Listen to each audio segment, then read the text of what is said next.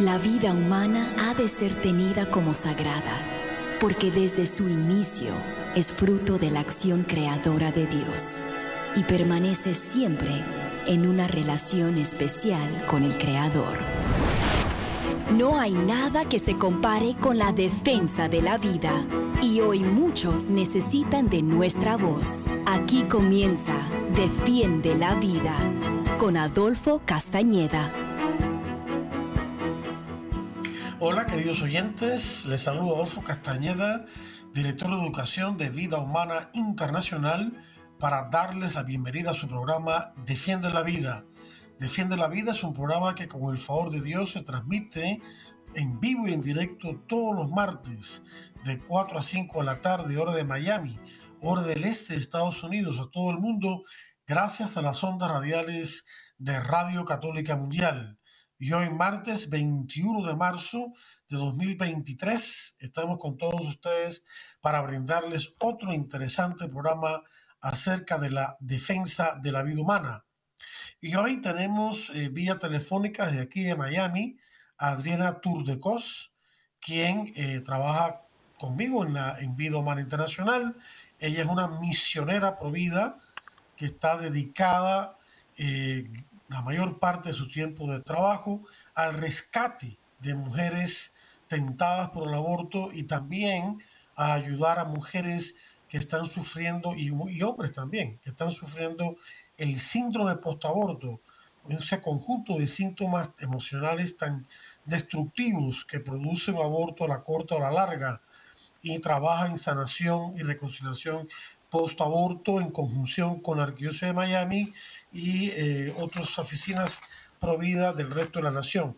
Pero antes de darle la, la palabra a Adriana, que va, nos va a hablar acerca de una devoción hermosísima a la cual queremos invitarlos a todos, que se llama la Caminata de la Encarnación, quiero dar una breve noticia, pero importante, un breve anuncio de parte de nuestro director regional para el mundo hispano, Mario Rojas, quien nos invita hoy, precisamente martes, a eh, una 21 de, marzo, a una charla que se va a dar virtual, que se titula La crisis del cristianismo en Occidente, y cuyo conferencista es nuestro amigo Luis Fernando Calvo, un líder provida de Costa Rica.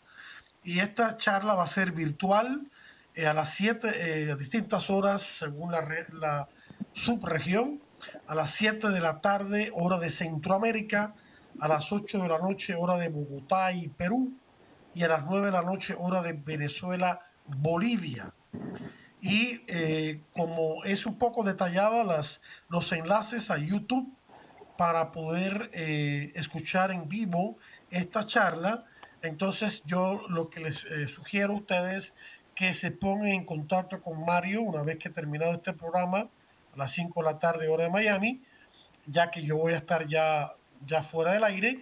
Y el correo electrónico de Mario es JM Rojas, JM de Juan Mario, se llama él, JM Rojas 98 arroba gmail.com jmrojas98 arroba gmail.com de esta charla que suena muy interesante, la crisis del cristianismo en Occidente, por Luis Fernando Calvo, que conocemos de hace ya bastantes años. Así que este es el anuncio.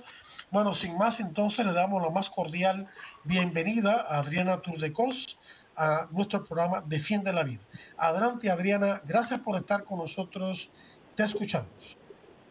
Hola, Adolfo, gracias por invitarme. Eh, más bien, gracias por la oportunidad de poder eh, eh, compartir la bendición de esta nueva promoción que tenemos hacia la caminata de la encarnación ahora que ya casi comienza. Sí, ajá. Explícanos en qué consiste más o menos.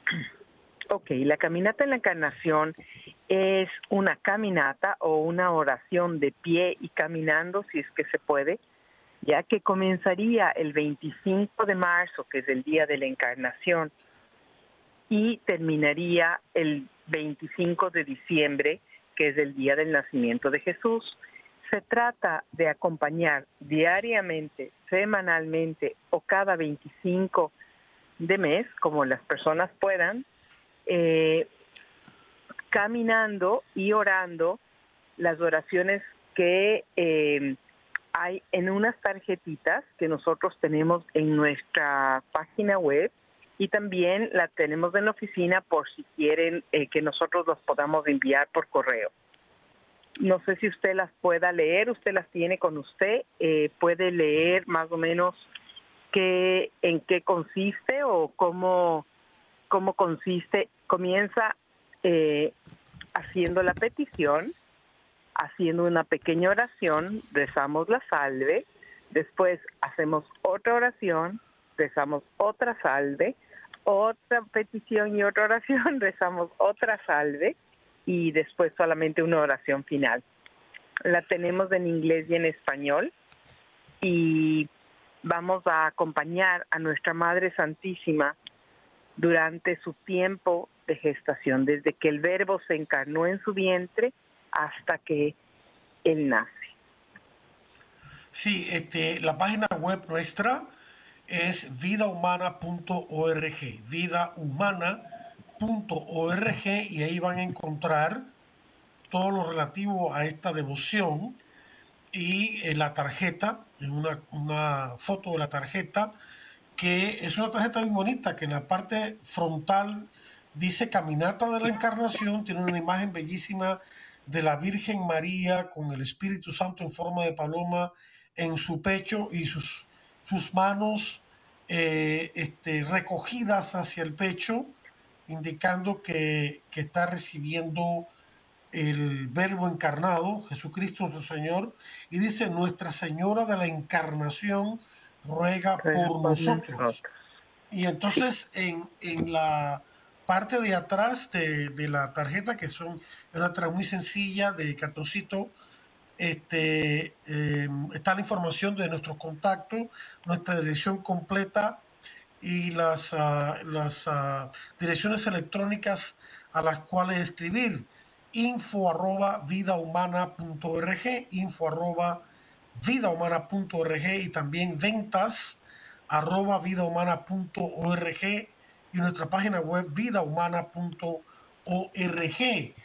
Y si yo agregaría ahí, Adolfo, perdone que le interrumpa, yo agregaría una dirección que es BHI, B como vida, H como humana y internacional, BHI arroba vida humana, eh, vidahumana.org.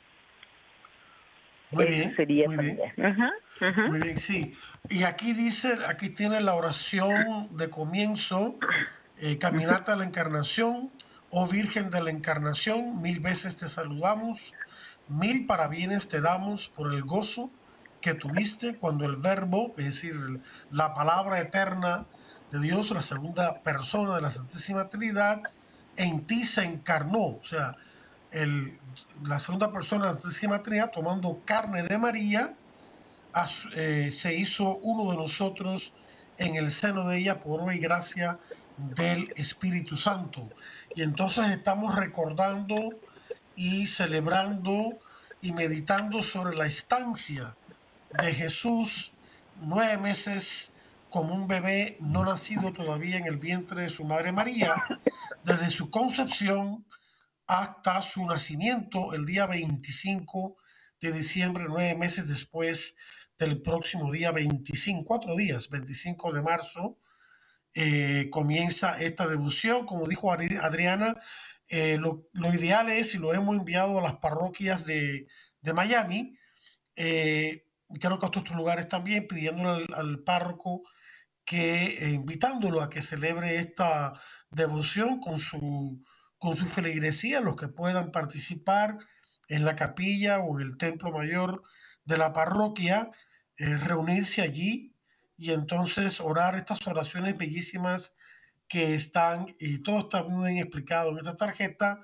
Y bueno, idealmente eh, serían todos los días, pero sabemos que no necesariamente se puede. Entonces podría ser una vez a la semana o una vez al mes, todos los 25 de mes. Y, de esa manera ser un poco más fácil, ¿no? Eh, pero también las personas lo pueden orar en la casa, ¿verdad, Adriana? los que no pueden ir al templo. Ese es, ese es el, ah, el mayor llamado, a orar en familia, a orar en su casa. Si se podría hacer cada día, fuera formidable. Y si no, le pediremos al Señor que podamos hacerlo una vez a la semana, ofreciendo el acompañar a la Virgen Santísima eh, mientras ella tenía a nuestro Señor en su vientre.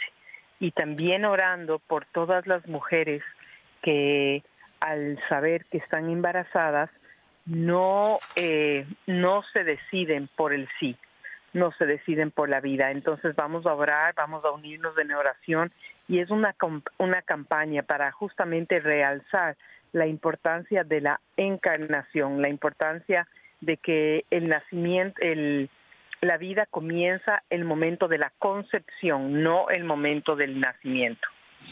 Eso es la, el mayor, la mayor, eh, el mayor eh, pedido.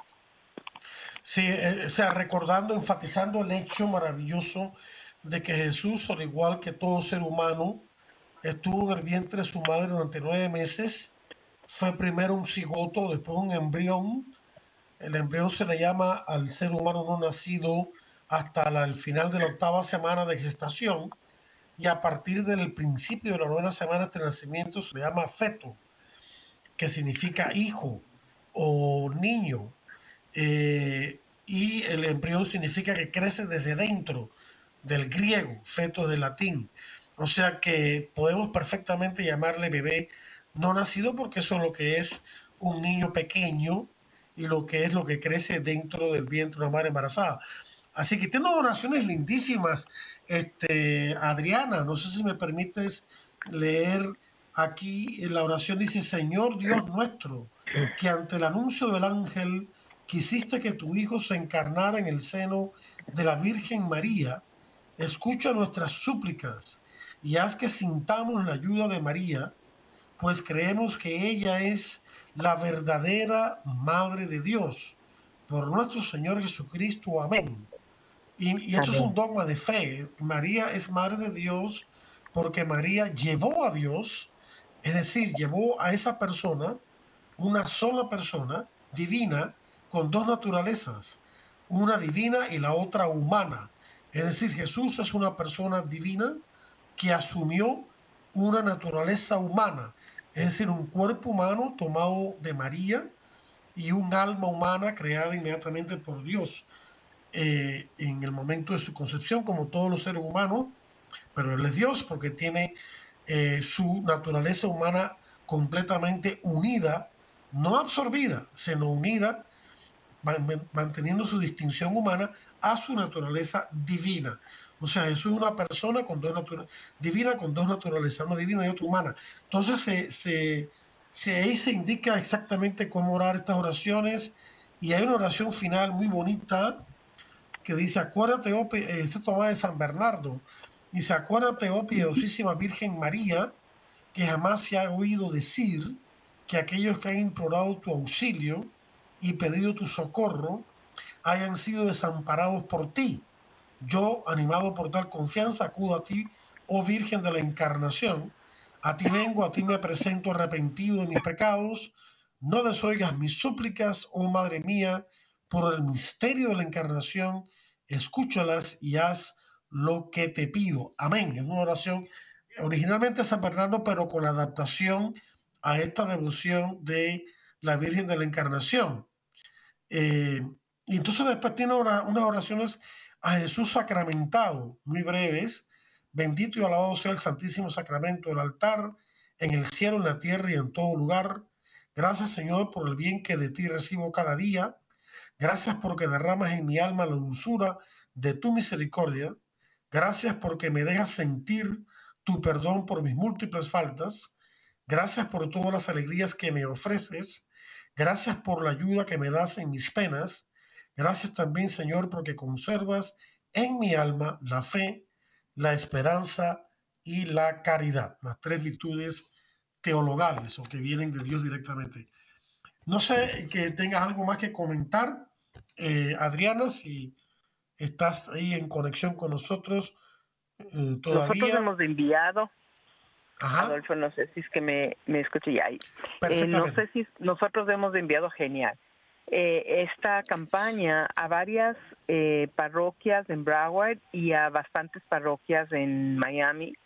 Eh, fuera genial si es que las personas que quisieran rezarla o que quisieran recibirle nos pueden escribir, como les dije, vhi arroba vidahumana.org y o a cualquiera de las otras de nuestras otras direcciones de vida humana eh, internacional y nosotros les daríamos llegar las tarjetitas sin ningún problema. Eh, no tiene costo, las tarjetas no tienen costo, el único costo si fuera fuera de Estados Unidos sería el envío, nada más. Claro, y, bueno, tengo entendido que eh, las pueden bajar también de nuestra página web en caso de que no alcance el tiempo para recibirlas por correo. Así es. Ok, ok. Y de nuevo, estamos celebrando dos, eh, recordando y meditando y honrando dos misterios, la encarnación de Jesús en el, seno de María y la maternidad divina de María, el, hecho de que María ha sido declarada por la Iglesia de, como dogma de fe desde el concilio de Éfeso en el año 431, eh, o sea, en el siglo V de nuestra era, el campeón de, ese concilio fue Cirilo de Alejandría, santo, uno de los grandes santos egipcios de la iglesia Cirilo de Alejandría, pero que fue el que eh, promocionó mucho este dogma, porque este dogma afirma la unidad en una sola persona de las dos naturalezas en Cristo.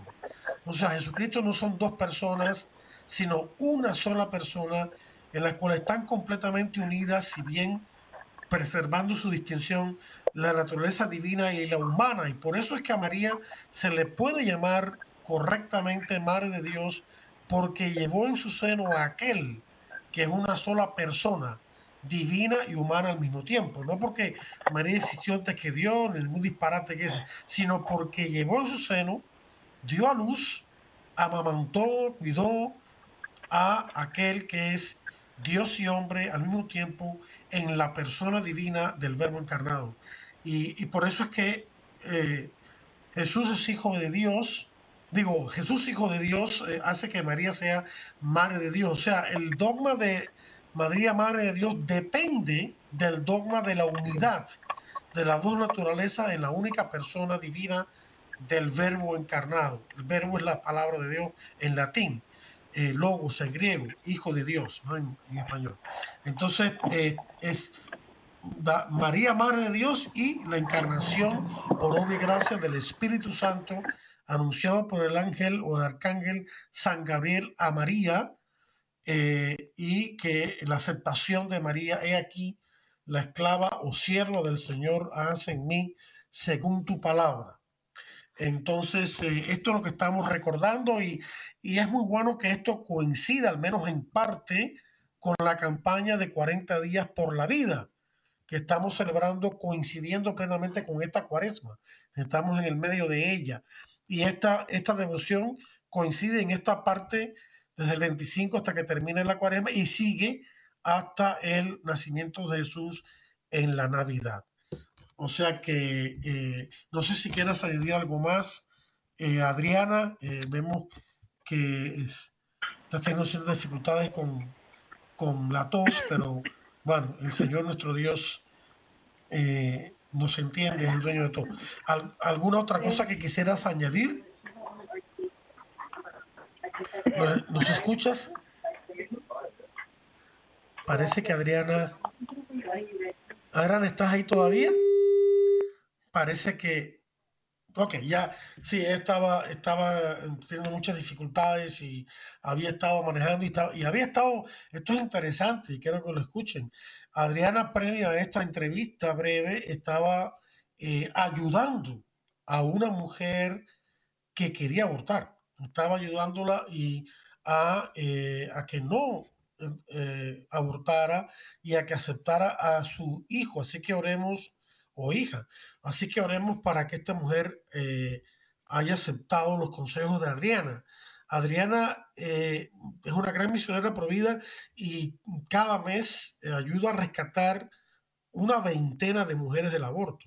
Y, también y atiende también a mujeres que han pasado por un aborto, están arrepentidas y sufriendo por ello. Y está entrenada, está capacitada para ambos tipos de ministerios que son tan delicados que no cualquiera los puede realizar. El hablar con una mujer y convencerla de no abortar, el hablar con una mujer o quizá un hombre también que está sufriendo el síndrome de postaborto, que es terrible, y se manifiesta poco o más tiempo después de un aborto, depende de, la psique de la persona, ayudarla. Entonces las los conecta a estas personas con las oficinas de respeto de la vida locales de Miami y el norte de Miami, que llamamos Broward, que es otro condado, y también otras partes del país que se contactan con nosotros. Así que Madre, eh, Adriana hace la, primera eh, consejería y luego, luego eh, conecta a esta persona que necesita ayuda con la oficina provida pertinente, según su localidad. Sé que es una labor tremenda, de mucho sacrificio, porque a veces llaman por la noche, tarde, o sea que eso es tremendo. Eh, bien, eh, repito rápidamente antes de a la pausa, porque tenemos otro tema en la segunda parte del programa. Eh, Mario Rojas, nuestro director regional, me ha pedido que les anuncie a ustedes que hoy mismo, esta noche, a distintas horas según la región en que usted vive o la subregión, va a tener eh, lugar una charla eh, virtual en, por YouTube, en la página nuestra. Eh, la charla se llama La crisis del cristianismo en Occidente, tema muy importante, y el conferencista, una persona que conocemos, muy provida, de Costa Rica, un gran líder, Luis Fernando Calvo, muy conocedor de estos temas. Y los horarios, 7 de la noche, hora de Centroamérica, 8 de la noche, hora Bogotá, Perú, 9 de la noche, Venezuela, Bolivia. Y este, aquí están los enlaces a YouTube, hay varias alternativas también a Facebook, la página Facebook de Vino Más Internacional. Son un poco largas las direcciones, entonces simplemente le escriben a Mario a la dirección y enseguida les va a contestar. La dirección electrónica de Mario es JM, J de Juan, M de Mario, rojas, rojas 98 arroba gmail.com arroba gmail.com bueno ¿qué les parece a Katia si hacemos eh, comenzamos la pausa ahora ya que hemos terminado con esta primera parte del programa que, y nos vamos a una pausa queridos oyentes de importantes mensajes de esta su estación Radio Católica Mundial. No le cambie que ya regresamos en poco con todos ustedes aquí con más en Defiende la Vida Estamos en Defiende la Vida. Enseguida regresamos. Defiende la Vida con Adolfo Castañeda continúa, luego de estos mensajes.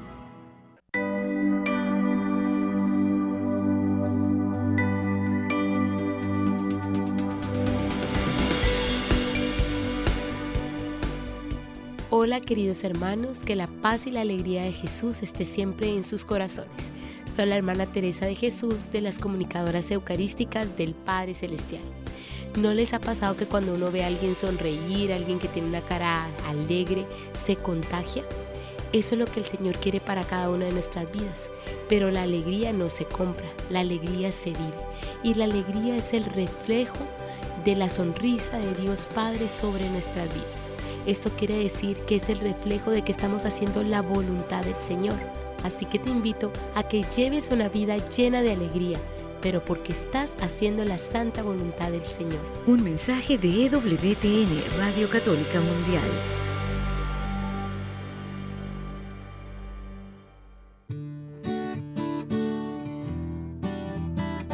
Mi gente, soy el padre Edwin Lozada de Colombia, misionero contemplativo javeriano Adyentes, y hoy quiero preguntarte algo, ¿cuántas veces alimentas tu cuerpo al día? Seguramente me dirás tres o cinco o hasta más. Y entonces recordamos el desayuno, el almuerzo y la cena, pero no podemos olvidar que nuestra alma, nuestro espíritu también necesita de tres alimentos necesarios, la oración, la palabra de Dios y la Eucaristía. De ahí en adelante, todo lo que hagas por alimentar tu alma y tu cuerpo, tu corazón, será para bendición tuya y para bendición de los demás.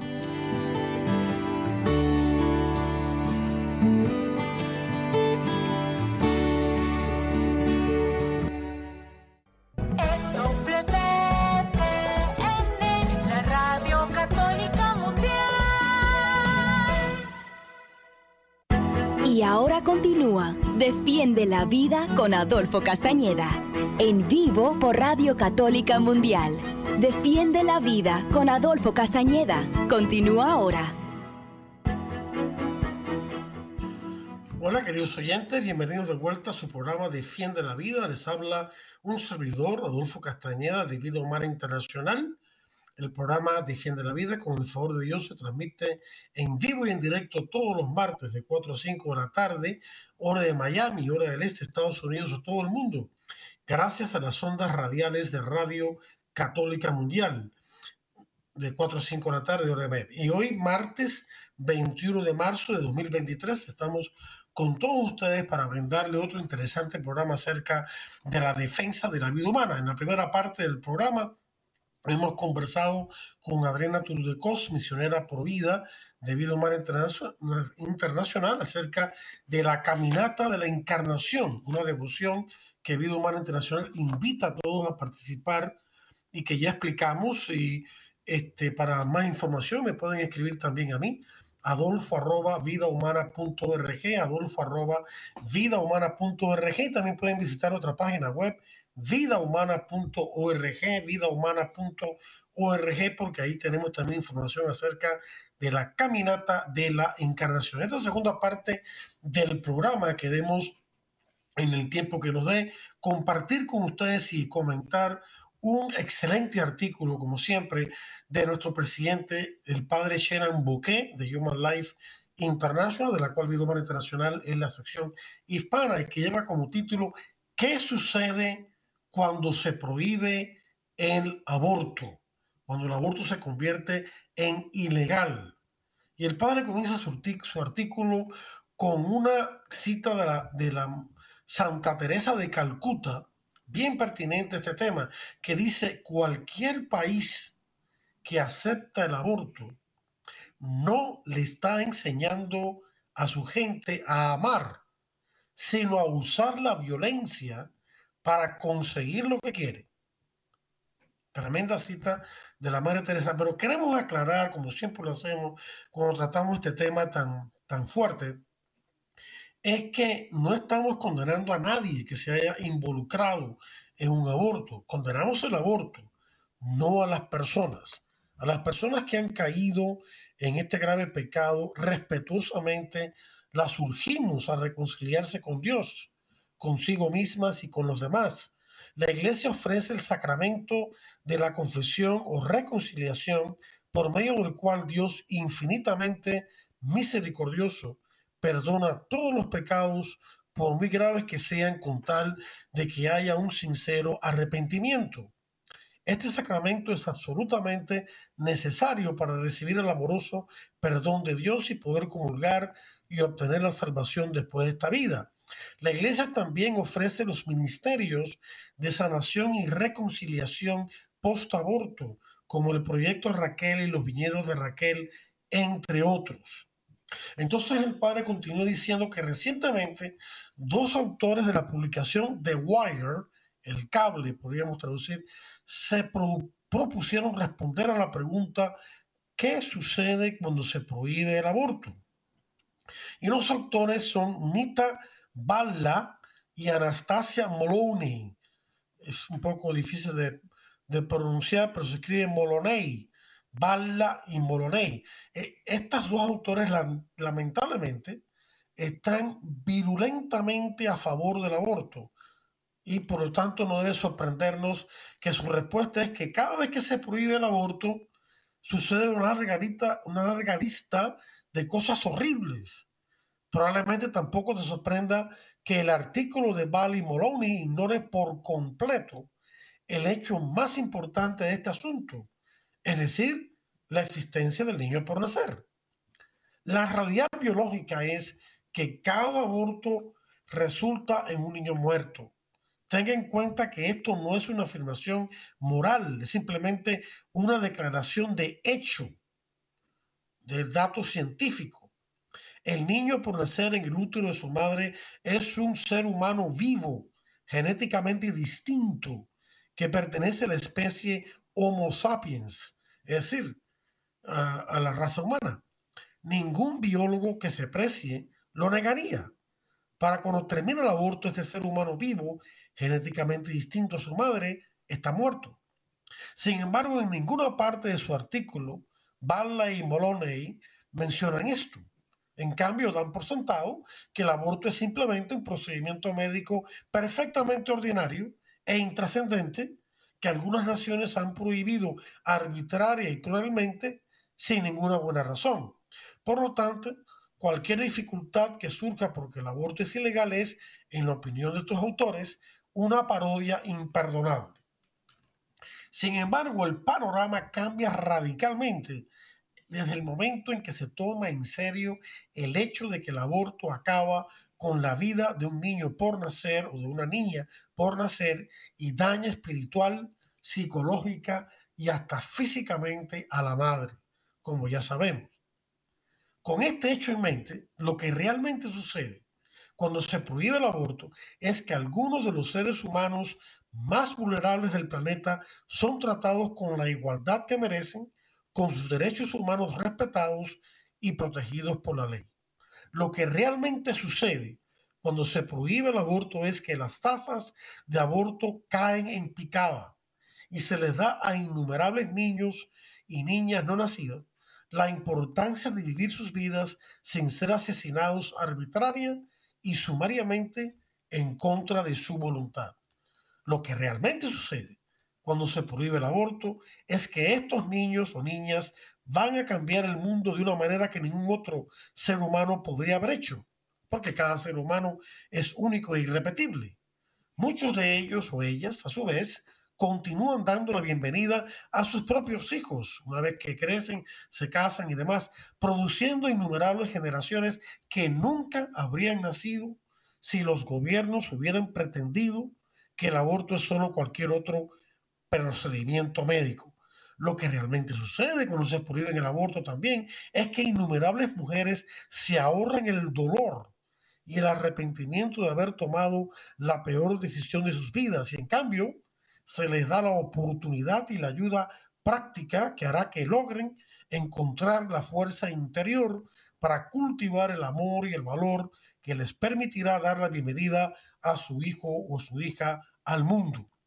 Lo que realmente sucede, insiste el padre Boquet, es que los hombres, padres de estos niños, son desafiados a cumplir con el papel que Dios les ha dado como protectores y proveedores y a tratar a las mujeres con el cuidado y el respeto que se merecen. No todos los hombres estarán a la altura del desafío, pero con la falsa y cruel salida fácil del aborto legal eliminada de la situación, más hombres se enfrentarán a los desafíos de ser padres en lugar de ceder, de ceder a la tentación de la cobardía. Y esto lo quiero decir bien claro todo hombre padre de un hijo por nacer que pone los pies en polvorosa o que se desentiende de ese hijo o hija o que incluso, peor todavía, amenaza a la madre del hijo a, la que él eh, embarazó de deshacerse de ese hijo es un cobarde. Es un cobarde y no ama de verdad a su esposa o a su novia en caso de que no esté casado. Eso no es amor ni cosa que se parezca. Lo que quiere es aprovecharse solamente de ella y no tener ninguna responsabilidad por los resultados de ese aprovechamiento.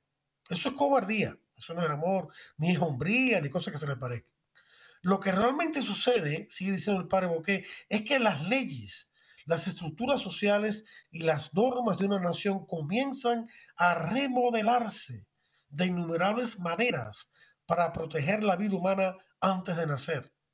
La sexualidad se trata más a menudo con el respeto que merece, se fortalecen las estructuras familiares, se crean organizaciones benéficas para apoyar a las mujeres con embarazos difíciles, etcétera, etcétera, etcétera. Lo que realmente sucede es que una nación da un paso gigantesco para instaurar la civilización de la vida y del amor sobre la cual el Papa San Juan Pablo II escribió tan conmovedoramente en su encíclica Evangelium Vitae, el Evangelio de la vida.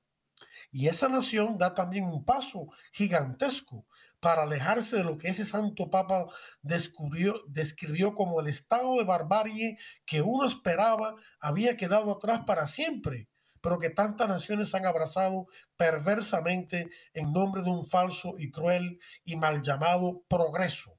Número 14 de la misma encíclica. Lo que realmente sucede, sigue diciendo el Padre, es que el corazón de Jesucristo salta de alegría al vernos a nosotros, sus discípulos, tratando a los más pequeños con el amor que nos mandó mostrar a los débiles, a los vulnerables, a los marginados, a los pobres, a los oprimidos, a los ancianos, etcétera, etcétera. Y luego el padre pasa a hablar de las mentiras a favor del aborto, porque el aborto está basado, la promoción del aborto está basada en una partida de mentiras. Y yo voy a añadir también a lo que el, el padre va a decir, cuando dicen que el aborto es parte de la elección reproductiva de la mujer. Eso es mentira. El aborto ni es, no es reproductiva, ni es salud. También le llaman salud reproductiva, la salud de la mujer. Entonces partía de mentiras y falsedades. Esta gente que lo dicen deberían saber más. Usualmente lo dicen políticos o políticas Dicen es partida de barbaridades, insultando la inteligencia de la gente, faltándole el respeto a la vida, a las mujeres, a todos y a Dios por encima de todo.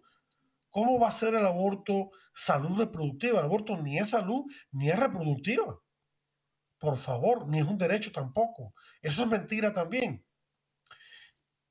El padre Bosque añade el siguiente punto importante. Esto no quiere decir que ilegalizar el aborto hacerlo ilegal no genere algunas dificultades para algunas personas. No hay duda de que lo hace. Sin embargo, independientemente de estas situaciones, el aborto directo, es decir, el aborto querido como un fin o como un medio, es un acto intrínseca y gravemente malo que nunca puede ser moralmente correcto. En su encíclica Solicitudo Rey Socialis, que eh, trata sobre la cuestión social, la justicia social, el Papa San Juan Pablo II habla de un mundo que está afectado por las consecuencias del pecado original, viendo los pecados sociales como el comportamiento colectivo de ciertos grupos, grandes o pequeños, o incluso de naciones y bloques de naciones que proceden de la acumulación de pecados personales, el Papa dice que se trata de un mal moral, fruto de muchos pecados que generan estructuras de pecado. Número 37 de solicitud rey socialis. Eh, una estructura de pecado que ya sabemos, por ejemplo, es todo este negocio, todo este emporio del aborto.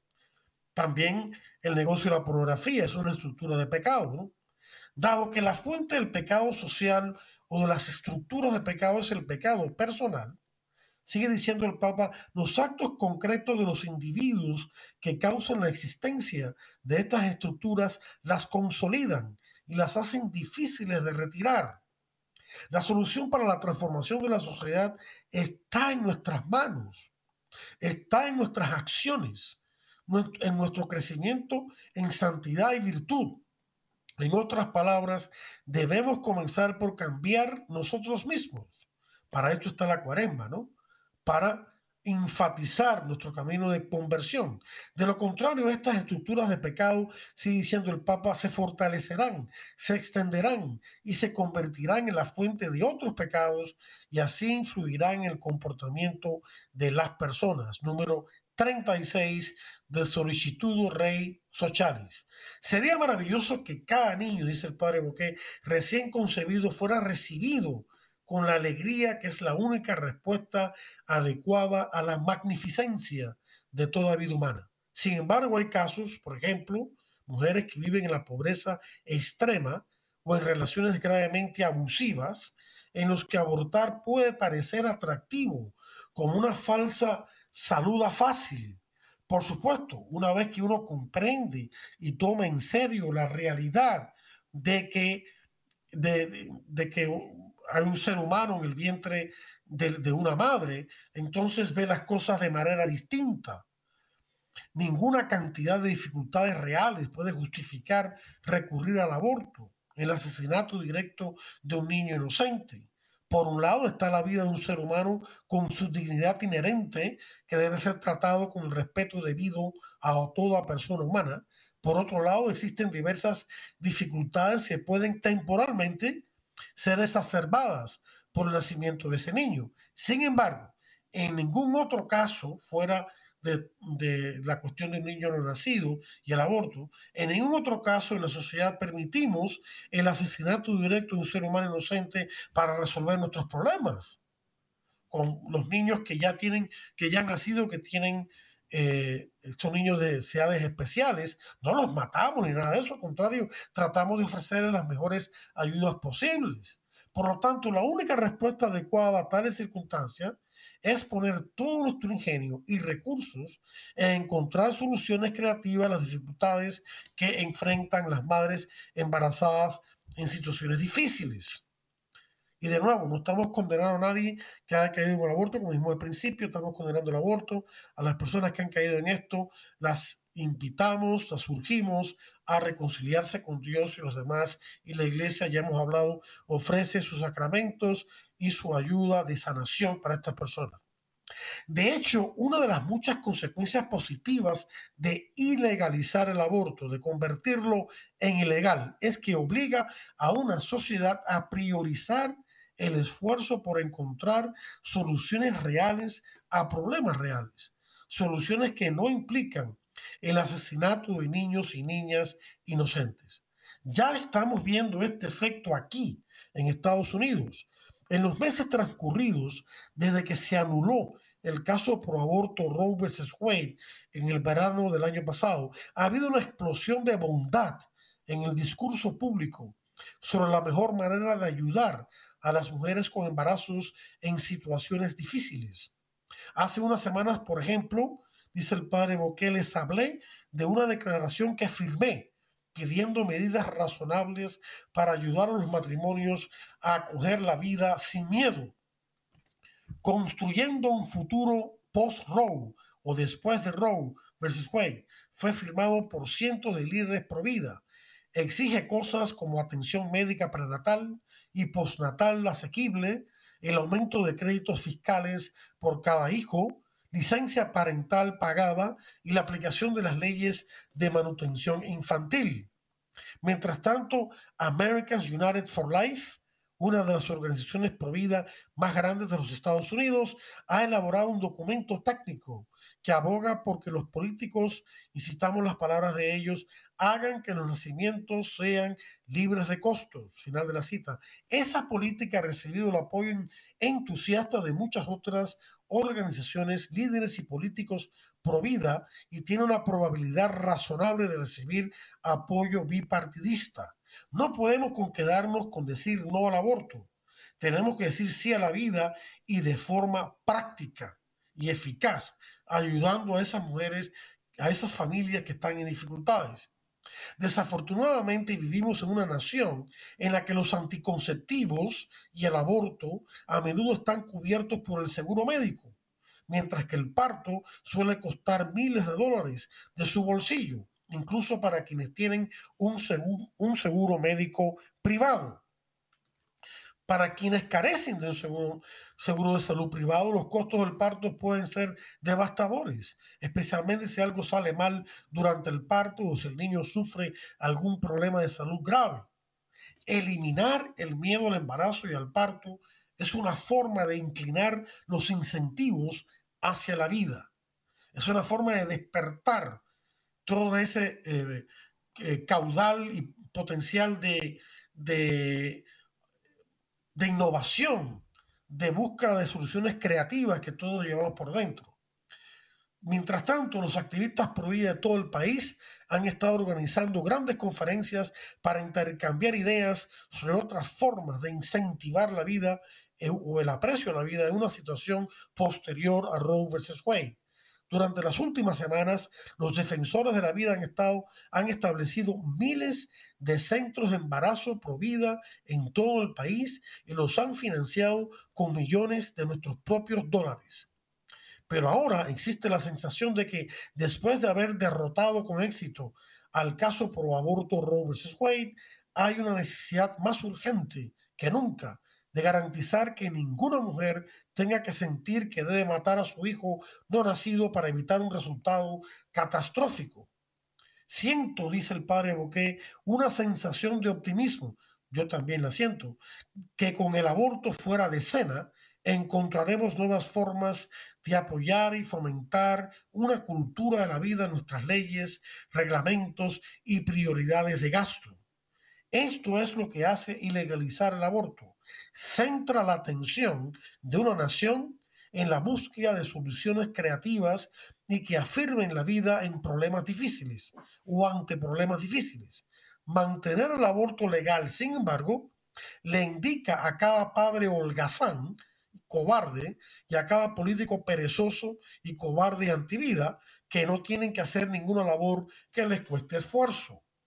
Estos políticos antividas y perezosos, en lugar de encontrar soluciones a la pobreza o al aborto o al abuso, se limitan simplemente a indicar a las mujeres dónde se encuentra el centro de aborto más cercano, para que se aprovechen de la única mal llamada solución que, han hecho, que ha hecho más para subyugar a las mujeres a los deseos y la negligencia de los hombres que cualquier otra cosa. Métanse esto en su cabeza, en su corazón, queridos hermanos, el aborto es lo más machista que existe y es lo más antimujer y antisalud y antiniño que existe. Como dijo Santa Teresa de Calcuta, el llamado, entre comillas, derecho al aborto ha enfrentado a las madres contra sus hijos y a las mujeres contra los hombres ha sembrado violencia y discordia en el seno de las relaciones humanas más íntimas. Ha agravado la derogación del papel del padre en una sociedad cada vez más sin padre. Ha retratado al mayor de los dones, un niño, como un competidor, una intrusión y un inconveniente. Ha otorgado nominalmente a las madres un dominio ilimitado sobre las vidas de sus hijos e hijas físicamente dependientes. Y al otorgar este poder desmesurado, ha expuesto a muchas mujeres a exigencias injustas y egoístas de sus maridos u otras parejas sexuales. Mentiras y más mentiras a favor del aborto que han sido denunciadas inevitablemente uno de los pilares del falso argumento de Bala y Moloney, los autores de este desafortunado artículo, es que si incluso, o sea, del artículo que menciona el padre Bouquet al comienzo del suyo, es que incluso si los países deciden prohibir el aborto, las mujeres lo harán de todos modos, dicen ellos, como si eso fuese un argumento, ¿no? Pero los abortos que obtendrán, según ellos, serán inseguros, inseguros para la mujer el niño no les importa, lo que provocará lesiones y muertes a gran escala de mujeres. Este es uno de los argumentos más antiguos y falsos en la bibliografía de trampas a favor del aborto. Sin embargo, sabemos que se basa en un montón de mentiras. Sabemos esto en parte porque uno de los propagandistas a favor del aborto más prominente del pasado nos dijo precisamente cuán descaradamente él y sus colegas mintieron sobre los abortos ilegales para ganarse la simpatía del público para su macabra causa. El doctor Bernard Nathanson fue uno de los fundadores de la Liga Nacional de Acción por el Derecho al Aborto, NARAL, por sus siglas en inglés, y realizó personalmente miles de abortos. Sin embargo, experimentó un cambio radical de opinión en la década de 1970 y se convirtió en un poderoso y eficaz defensor de la vida. Su conocimiento interno acerca del movimiento a favor del aborto fue invaluable para arrojar luz sobre las mentiras que se encuentran en la base misma de la causa a favor del aborto. Una mentira tenía que ver con la cantidad de abortos ilegales en Estados Unidos antes del fallo pro aborto de Roe vs. Wade en 1973 Él mismo denunció que el número real era de alrededor de 100.000 por año, pero él y los otros activistas de Naral les decían a los medios de difusión que eran más de un millón, más de 10 veces el número real. También exageraron enormemente la cantidad de mujeres que morían por abortos ilegales por año antes de Roe vs. Wade. Si bien dijo en un momento en que fue honesto que había alrededor de 200 o 250 muertes de mujeres por aborto ilegal por año, en realidad probablemente eran incluso menos que eso, les decía a los medios que había más de 10.000 mujeres que morían por causa de aborto ilegal cada año. Una tremenda mentira. Y citamos las palabras de este converso. Confieso que sabía que las cifras eran totalmente falsas y supongo que los demás en el movimiento pro aborto también lo sabían si se detenían a pensarlo. Pero en la falsa moralidad de nuestra revolución era una cifra útil, ampliamente aceptada. Entonces, ¿por qué esforzarnos por corregirla con estadísticas honestas? La principal preocupación era eliminar las leyes que prohibían el aborto y todo lo que tenía que hacerse dentro de lo razonable era permisible. Final de la cita. Los últimos meses, desde el derrocamiento de Roe vs. Wade, han demostrado que, o han demostrado, mejor dicho, cuán falsa es esta historia a favor del aborto. No es cierto que una vez que el aborto sea ilegal, las mujeres simplemente abortarán de todos modos, como si eso fuese un, argumento, que no lo es, pero también es una mentira. Muchas mujeres que podrían haberse hecho un aborto en su lugar elegirán la vida, como ya lo están haciendo. En los estados donde el aborto ahora es ilegal, gracias a la anulación de Roe vs. Wade, las tasas de aborto se han desplomado. Sí, es cierto, que algunas mujeres en esos estados simplemente viajan a estados cercanos donde el aborto es legal para abortar. Sin embargo, está claro que las tasas de aborto están cayendo. Ya se han salvado miles de vidas.